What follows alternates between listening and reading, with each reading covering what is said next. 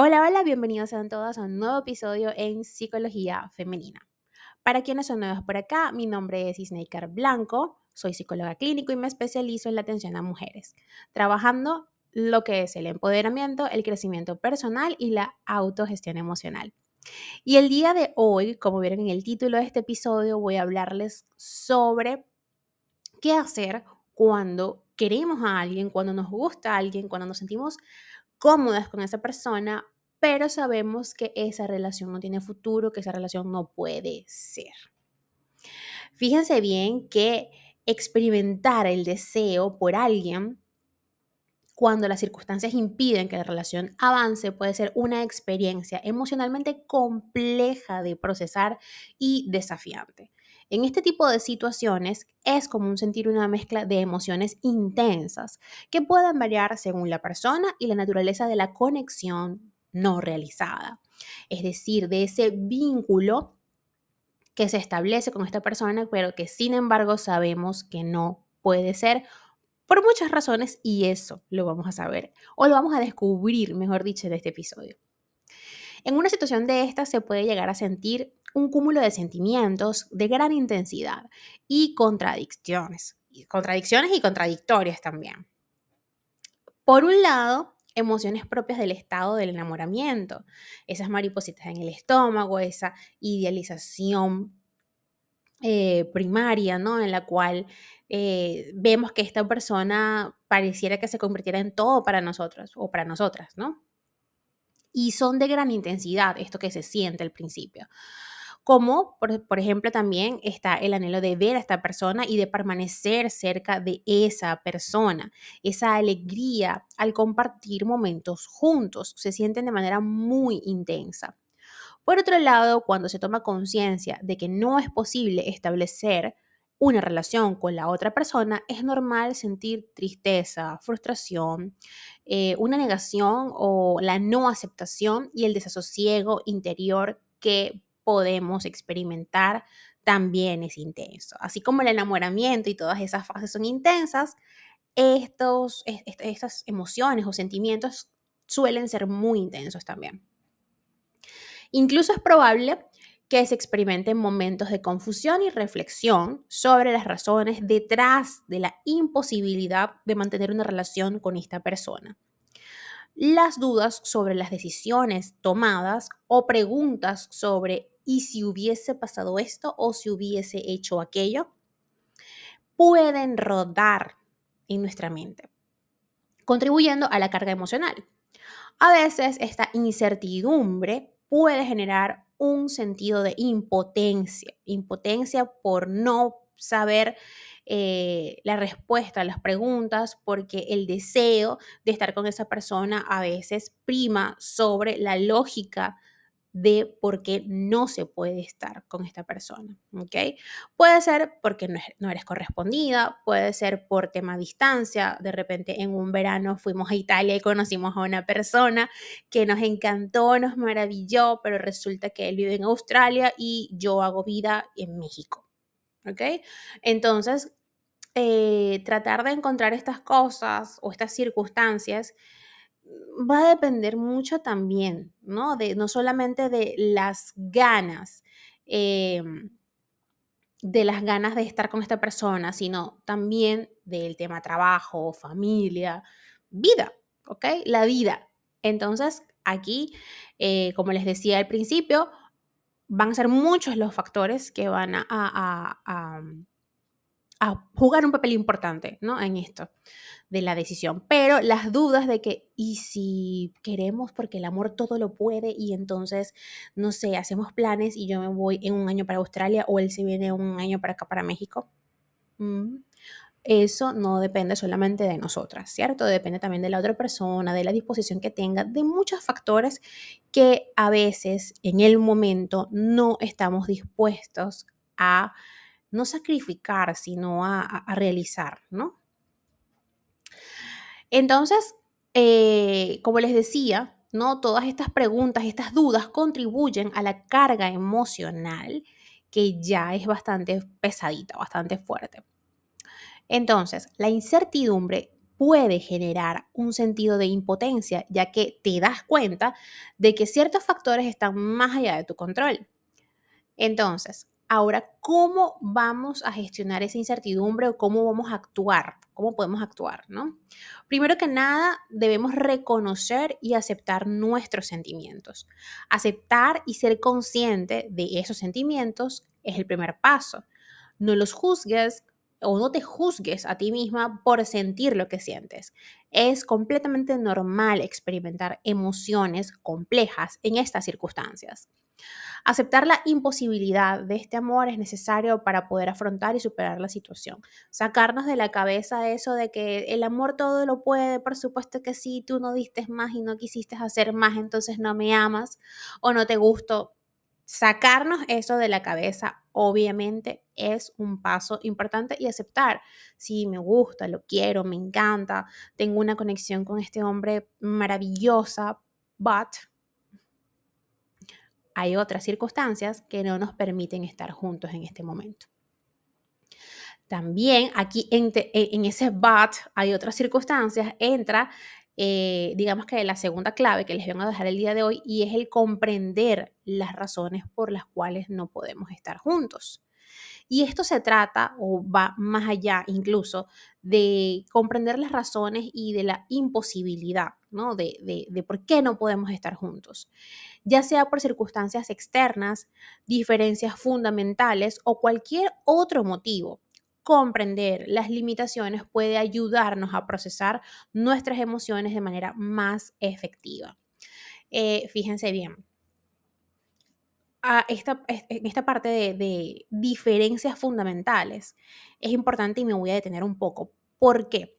Resulta que siempre que conocemos a una persona, nos encanta, ¿no? Esta idealización de la que les hablaba, de que nos encanta este hombre o esta mujer y es bello y es hermoso y tenemos una conexión súper cool, súper genial. Jamás en mi vida me había sentido así o jamás había eh, sentido tanta complicidad con una persona, ¿no?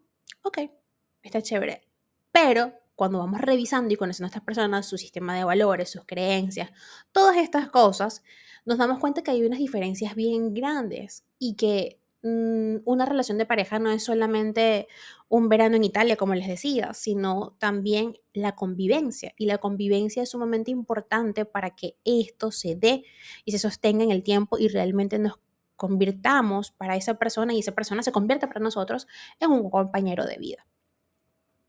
Ahora, también cuidar de nosotras mismas es parte esencial en este proceso y, cómo podemos actuar, ¿no? Es como un paso a paso que les estoy dejando. Enfocarnos en nuestro bienestar emocional y físico, mantener unas rutinas dentro de nuestras posibilidades, dentro de lo que nos permita nuestra energía, es importante. ¿ok? Hacer cosas que nos hagan sentir bien, ya sea practicar deportes, leer, escuchar música, meditar o pasar tiempo con amigos y familiares es importante. La autodisciplina y el autocuidado son fundamentales en este proceso. Y si quieres empezar a trabajar en tu autocuidado, recuerda que tengo un paquete de autocuidado en promoción por el mes de enero no dudes en preguntarme, en mis redes sociales vas a encontrar un link que te llevará directo a mi WhatsApp o a Telegram también y por allí podremos agendar o me dejas un DM como tú quieras, como mejor te parezca, no hay excusa. Recuerda que esta promoción es solamente por el mes de enero, así que en este paquete vas a obtener un, un conjunto de herramientas que te van a ayudar a empezar a trabajar en el autocuidado emocional. Ahora, evita la idealización excesiva. Recuerden que les dije al principio que en esta etapa de enamoramiento hay, hay idealización. Eso es normal. Eso es normal en cualquier relación, sin embargo, está la parte excesiva. ¿no? Y hay que evitarla a toda costa. Idealizar demasiado la situación o a la persona en cuestión puede llevarnos por el camino de la tristeza. A veces cuando algo no puede ser, tendemos a idealizarlo, lo que puede hacer que sea más difícil incluso de superar. Abre tu mente a nuevas posibilidades. Aunque es difícil en el momento, porque sientes mucho dolor, frustración por no poder estar con este chico o esta chica, trata de mantener la mente abierta respecto a nuevas oportunidades y conexiones. La vida está llena de experiencias y personas valiosas, así que ábrete al proceso de seguir conociendo personas. Ok. Ahora, ¿Qué no hacer cuando quieres a alguien y no puede ser? Esto es importante, así que tomen nota. No permitir, no, reprimir, perdón, tus emociones o no permitirnos reprimir nuestras emociones, ¿no? Ignorar o reprimir estas no es saludable a largo plazo. Reconoce y acepta tus sentimientos en lugar de tratar de esconderlos. La represión emocional puede generar tensiones eh, a la larga que se pueden luego traducir en enfermedades. Empezamos a somatizar, ¿no? Evita la negación de la realidad. Con negar lo que está pasando no ganas absolutamente nada. Y te invito a que lleves un registro, que hagas un cuadro de las razones por las cuales razones reales, no distorsionadas, ¿ok? De las razones por las cuales no deberías estar con esta persona. No persigas una relación imposible, por favor. Si las circunstancias indican claramente que la relación no puede ser, insistir en esto te va a llevar también por el camino del dolor y la tristeza, de la frustración, y vas a entrar en un ciclo de repeticiones, de patrones que obviamente no es la idea y queremos evitarlo. La perseverancia excesiva puede conducir a más dolor y frustración y tener malas reacciones contra el entorno como consecuencia del rencor. No te aísles. Recuerda que te dije que en las pautas que deberías hacer, dice, una de ellas dicta que em, rodearnos de nuestro círculo de amistad, de familias, de nuestro círculo primario, de cuidado primario, es importante. Compartir lo que está pasando con una amiga que sabes que no te va a juzgar o incluso con tu psicóloga y ya sabes que aquí estoy para acompañarte en este proceso es de vital importancia. Ahora, ¿por qué es mejor alejarse de esta persona? que realmente le deseo, le quiero y quiero compartir con él, pero no puedo. Bien. Mm, alejarse de una persona que sabemos que no puede estar con nosotros puede beneficiarnos por varias razones. La primera de ellas es que facilita la aceptación. Es decir, si ya yo sé que este chico, sigo con el ejemplo, que está allá en Australia, que me gusta, que me encanta, que es precioso, pero ya yo sé que no puede ser entonces, si yo evito la comunicación con este chico, la corto, ah, porque me ha pasado, ¿no? Que no es que yo no bloqueo gente. Él va a seguir allí, va a seguir viendo tus estados, va a seguir viendo tus historias. ¿En qué beneficia eso? En nada a ninguna de las partes. Entonces, eh, digamos que cortar la comunicación es importante porque facilita el proceso o el camino de la aceptación a que esto no puede ser. También va a fomentar tu crecimiento personal, obviamente, porque en vez de invertir tiempo en ver si se conectó, si no se conectó, si está en línea, si me dejó en visto, si no me dejó en visto, voy a trabajar en mi crecimiento personal. Voy a trabajar en leer un libro, en asistir a terapia, en llevar un journal, lo que sea, pero voy a hacer cualquier cosa excepto estar pendiente de algo que no me va a beneficiar en lo absoluto. También nos ayuda a romper patrones negativos. Si la situación es tóxica o poco saludable, alejarse puede ayudar a romper patrones negativos. Esto es particularmente importante si la relación te está causando más dolor que felicidad. Y Snaker, pero nosotros llegamos al acuerdo y vamos a mantener una relación a distancia. Ok, spoiler, las relaciones a distancia deben tener un tiempo de caducidad, no pueden ser eternas, no pueden ser para siempre. Pues bien, hasta acá el episodio de hoy o el día de hoy me estuvieron acompañando algunos mm, seguidores, algunos espectadores a través de un en vivo que hice por TikTok y ya les voy a dejar también información, videíto. Recuerden que también estamos activos en el grupo de lectura nuevamente. Hoy eh, les voy a dejar un videíto por allá eh, haciendo como un resumen de, de lo que ya he leído del libro y pues si quieres formar parte de este grupo de lectura, recuerda que puedes buscarlo en Telegram como grupo de lectura, de lectura psicología femenina, así tal cual. También allí tengo un canal de difusión y por supuesto la invitación como siempre es a que me sigan a través de mis redes sociales. En Instagram, Twitter, Clubhouse, Twitch y Threads como Psiqueplenitud 11, en Patreon donde podrán obtener eh, contenido exclusivo para las personas que pertenecen a, a esas membresías de por allá eh, allí me pueden encontrar como Plenitud.